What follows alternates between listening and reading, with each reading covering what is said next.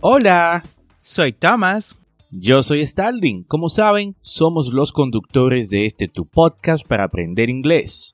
En esta ocasión queremos invitarte a nuestro audiocurso de inglés en Patreon.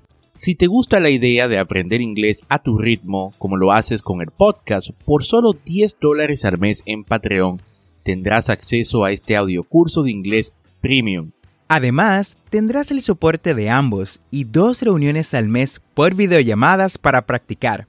Esta es una forma que tenemos de apoyarte en tu proceso de aprendizaje y que tú también nos apoyes por igual.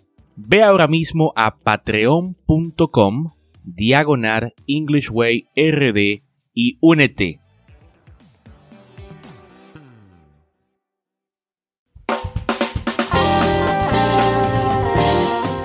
Hola y bienvenidos a English Way RD de QA o preguntas y respuestas. Un segmento de tu podcast English Way RD donde cada viernes Starling Santos y un servidor, Tomás Martínez, respondemos tus preguntas y dudas sobre el inglés. Recuerda que si quieres que tus dudas sean respondidas por nosotros, cada viernes envía tus preguntas lo puedes hacer usando el link en la descripción de este episodio que está titulado Viernes de QA. En el día de hoy, Starling no estará con nosotros por motivos personales. Hoy estaremos trabajando con cinco preguntas que fueron hechas por los miembros de las comunidades de English Way RD en Facebook, a las cuales estamos suscritos, y también nuestro grupo de WhatsApp. La primera pregunta es, por cierto, esta pregunta surgió de una pequeña discusión sobre gramática en nuestro grupo de WhatsApp, así que te invito a que te unas lo antes posible para que también seas parte de estas discusiones y aprendas todo sobre gramática, listening, speaking y mucho más.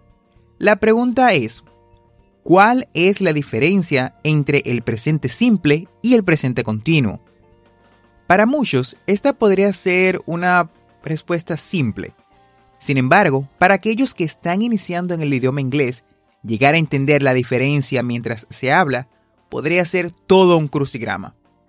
Utilizamos el presente simple para hablar de hábitos, rutinas y verdades generales. Por ejemplo, I play tennis in the mornings. Juego tenis por las mañanas. I play tennis in the mornings. Por otro lado, usamos el presente continuo o progresivo para hablar de eventos que están sucediendo o llevándose a cabo mientras se habla. Por ejemplo, I'm playing tennis. Call me later. Estoy jugando tenis. Llámame luego. I'm playing tennis. Call me later. ¿Pudieron notar la diferencia entre el uno y el otro? Valo nos pregunta, ¿Cuál es la diferencia entre I'm good y I'm well?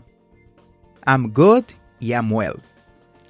Debo de admitir que nunca me había hecho en realidad esta pregunta, así que hice un poco de investigación sobre el tema para saber exactamente la diferencia.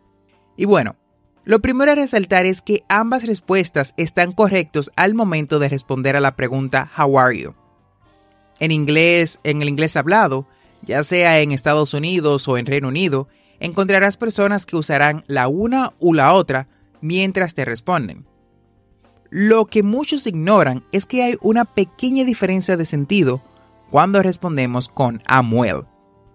Cuando respondemos con I'm well indicamos que estamos bien, en buena salud o satisfechos. Sin embargo, cuando respondemos con I'm good, es simplemente que estamos de buen ánimo. Esa es la diferencia entre el uno y el otro. Es una pequeña diferencia. Y de nuevo, puedes usar el uno o el otro cuando te preguntan How are you? Y están ambos correctos y las personas te van a entender. Nuestra siguiente pregunta nos la hace llegar José. Y nos dice, ¿cuántas palabras se necesitan aprender para tener una conversación común y corriente? Bueno, Ah, para mantener una conversación aceptable, más allá de los terrenos familiares y ya entrados en las cotidianidades del día a día, lo recomendable es dominar un vocabulario de entre 3.000 a 4.000 palabras. Este volumen de, de vocabulario es el equivalente a un nivel intermedio del manejo del idioma inglés. Sin embargo, aún no corras a devorarte un diccionario, pues manejar este volumen de palabras no sirve de absolutamente nada si no sabes cómo usarlas. Recuerda que esto debe de ir acompañado de lo que es el estudio de la gramática, pronunciación y comprensión de las reglas gramaticales y conversacionales. Jenny nos tiene la siguiente duda. ¿Alguno sabe la diferencia entre hometown, nationality and birthplace? Hometown, nationality and birthplace. Hometown la usamos para referirnos a la ciudad o localidad donde crecimos o pasamos nuestra infancia. Esto se traduce al español a algo como um, pueblo natal. Mientras tanto, birthplace hace referencia al lugar del nacimiento y nationality hace referencia a la nacionalidad, al país al que pertenecemos. Um, estas tres pueden ser la misma, básicamente puedes tener las tres cosas del mismo lugar, porque puedes, ah, puede ser que hayas nacido en el mismo lugar, es decir, puede ser que hayas nacido en Estados Unidos, haber crecido en Estados Unidos y que tu nacionalidad sea estadounidense. Sin embargo, esto también podría diferir, eso también podría cambiar entre las tres. Por ejemplo, my birthplace puede ser España. My hometown puede ser México, porque allí crecí. Y tener ambas nacionalidades, tanto la mexicana como la española. Por último, tenemos a González, quien nos pregunta, ¿qué significa although, however, and even if? Although, however y even if. Muchísimas gracias por tu pregunta, González. Although es una conjunción que se traduce al español como aunque, a pesar de que o pese a. Se utiliza para unir ideas opuestas. Although se utiliza cuando la condición dada es positiva, mientras que el resultado es negativo. Por ejemplo, although Ram had studied very hard, he did not score well. Aunque Ram había estudiado muy duro, no tuvo una buena calificación. Come on, repeat after me. Although Ram had studied very hard, he did not score well. Por otro lado, tenemos a however, que significa sin embargo.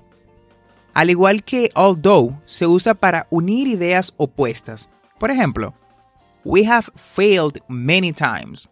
However, we still keep trying. Hemos fallado muchas veces. Sin embargo, seguimos intentándolo. We have failed many times. However, we still keep trying. Por último, tenemos even if, que se traduce como aún sí, incluso sí. Usamos even if cuando estamos hablando de una situación irreal. Lo usamos para cuando estamos especulando o cuando no consideramos algo como un hecho. Por ejemplo, I'm going out tomorrow, even if it's raining. Saldré mañana aunque esté lloviendo. Come on, repeat after me. I'm going out tomorrow, even if it's raining. Bueno, espero que todas tus preguntas hayan sido respondidas de forma satisfactoria. Y si tú que nos escuchas aún no envías tus preguntas, te invito a hacerlo. Déjanos tus preguntas usando el link en la descripción del episodio, Viernes de QA. También te quiero invitar a unirte a nuestro grupo de inglés en WhatsApp. Busca el enlace y únete ya. Nos escuchamos una vez más el próximo viernes en otro episodio de Viernes de QA de este tu podcast English Way RD.